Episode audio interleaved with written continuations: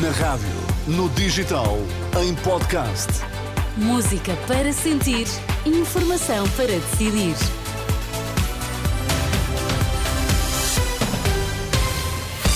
Muito bom dia, seja bem-vindo. Vamos saber que notícias marcam a atualidade. Nesta manhã, as notícias com André Rodrigues. Bom dia, André. Olá, bom dia, Ana.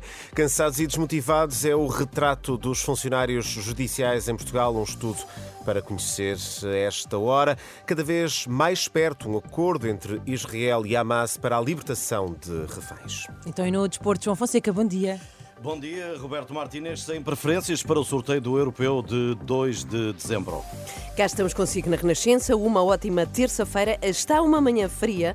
Nesta altura estão 12 graus em Lisboa, apenas 9 no Porto, estão 13 em Faro. Vamos lá às notícias. A edição de André Rodrigues. Os funcionários judiciais sentem-se cansados e desmotivados. É o que revela um estudo que vai ser apresentado esta terça-feira. Um estudo que revela uma profissão exigente, mas com escassa valorização. Raquel Varela, investigadora, uma das autoras deste inquérito às condições de vida dos eh, funcionários judiciais, diz à Renascença que estes profissionais entendem que o Ministério da Justiça não se preocupa com as suas condições de trabalho, um trabalho que não é socialmente valorizado. Por outro lado, Raquel Varela diz que a gestão empresarial, incluindo a gestão nos serviços públicos, introduziu nestes locais de trabalho um ambiente de desconfiança entre os trabalhadores. Quando as relações de confiança ficam tão deslaçadas, os casos de assédio, de autoritarismo, de desvinculação dos trabalhadores que só acabam por executar ordens sem ser envolvidos, sem ser ouvidos, sem ser escutados. E esta questão de ter brilho no trabalho e não ter consequências para o poder exercer com decência gera um processo, evidentemente, de sofrimento psíquico. Raquel Varela, investigadora, aqui em declarações a Marisa Gonçalves. Esta terça-feira vai então ser apresentado o relatório do Inquérito Nacional às Condições de Vida e de Trabalho dos Funcionários Judiciais. É uma radiografia feita a esta classe profissional que revela dificuldades e muitas pressões. É um tema que vamos destacar ao longo da manhã aqui na Renascença. Em média, os contratos mais recentes têm rendas três vezes superiores à dos antigos. Um estudo do Instituto da Habitação e da Reabilitação Urbana revela que o aumento das rendas dos últimos anos está a provocar uma grande discrepância entre contratos. De acordo com o Jornal Público desta terça-feira, os cerca de 417 mil contratos celebrados a partir de 2017 tinham uma renda média de 440 euros, um valor médio três vezes superior ao praticado nos contratos mais antigos. Publicado que está o decreto-lei que cria o regime de dedicação plena aos sindicatos médicos e o Ministério da Saúde ajustam esta terça-feira a reorganização das unidades de saúde familiar.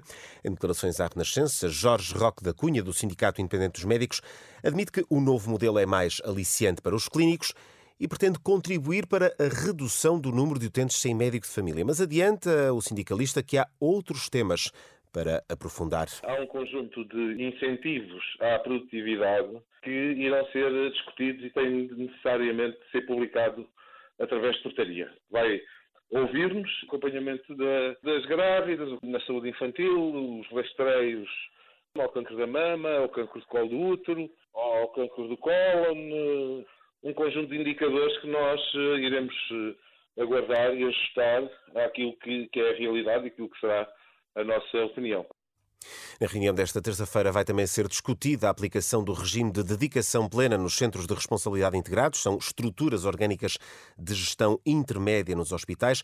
Entretanto, esta terça-feira termina a greve nacional de enfermeiros, que tinha sido convocada pelo Sindicato Nacional dos Enfermeiros contra os problemas existentes no Serviço Nacional de Saúde. É uma paralisação de 24 horas que termina precisamente daqui a uma hora, às 8 da manhã. Portugal é uma espécie de milagre económico. A afirmação é do Prémio Nobel da Economia Paul Krugman, em entrevista ao Jornal de Negócios. Krugman adianta que o país podia ser um caso de estudo e adianta que ainda ninguém percebeu muito bem o que aconteceu à economia portuguesa. Krugman explica o crescimento económico dos últimos anos. O Prémio Nobel de 2008 deixa também um alerta para os riscos na Europa relacionados com a dívida italiana. Poderá estar por horas o anúncio de um acordo de tréguas entre Israel e o Hamas. É o próprio líder do movimento islâmico a admitir essa possibilidade, depois de revelar que tanto o Hamas como a Jihad Islâmica aceitaram um acordo que prevê a libertação dos 240 reféns israelitas. Para já, eh, Israel ainda não reagiu a estas declarações. E agora a atualidade esportiva, João Fonseca com Roberto Martínez sem palpites para o sorteio do europeu. Foi ontem na Gala das Esquinas de Ouro que o selecionador de Portugal voltou a falar sobre a inédita qualificação lusa para uma fase final. O treinador não avança com os adversários desejados, prefere destacar o facto de estar no pote 1 do sorteio, de aguardar pela definição dos opositores para escolher uma seleção que possa ajudar a equipa portuguesa a preparar-se. Uma, porque serão dois jogos particulares e a outra já escolhida, mas que só em breve será divulgada. Temos um adversário que eu acho que podemos anunciar próximos dias dias. E depois é, é, o sorteio, que é importante, porque os três jogos da fase de grupos é importante e gostaríamos de preparar os dois jogos de março em relação ao adversário que vamos, o tipo de adversário que vamos a, enfrentar. Roberto Martínez sorteia em Hamburgo, na Alemanha, dia 2 de dezembro, ontem, sub-21, primeira derrota de Portugal no grupo G, foi ao quinto jogo e na Grécia por 2-1. João Fonseca e as notícias do desporto. E André, a esta hora escutamos o alerta do novo diretor da Faculdade de Ciências da Universidade Nova de Lisboa, que diz que os preços das rendas estão a impedir que muitos alunos de fora de Lisboa venham estudar para a instituição. Sim, é uma situação muito preocupante, reconhece José Júlio Alferes, o novo diretor da Faculdade de Ciências da Nova de Lisboa. Quem chega de fora tem imensa dificuldade em encontrar alojamento acessível e a consequência disso é que a faculdade está a perder estudantes. Já se nota um ligeiro decréscimo. Não é muito acentuado, mas é uma coisa que nos preocupa, porque a faculdade é uma faculdade que recruta estudantes em todo o país. Nós somos uma universidade pública e, portanto, estamos a ser pagos pelo contribuinte português. Temos que prestar um serviço à sociedade, mas em, global, mas em primeiro lugar a Portugal, mas mesmo para os estudantes internacionais, começa a ser caro vir estudar para Lisboa. No outro plano, José Júlio Alferes, que é também especialista em inteligência artificial, considera que a tentativa de impedir o uso de aplicações como o ChatGPT é como tentar travar o vento com as mãos. O novo diretor da Faculdade de Ciências da Universidade Nova de Lisboa reconhece méritos a esta ferramenta, mas admite que não tem sido utilizada da melhor forma. O uso de ChatGPT para, a partir de uma frase, dizer cria-me um texto sobre qualquer coisa é uma ameaça para aquelas pessoas que têm que fazer trabalhos de, numa universidade, têm que fazer um trabalho sobre uma coisa qualquer e a pessoa sem saber grande coisa, o chat GPT constrói um texto bonito. Mas quem vai avaliar esses textos conseguirá perceber que quem está a escrever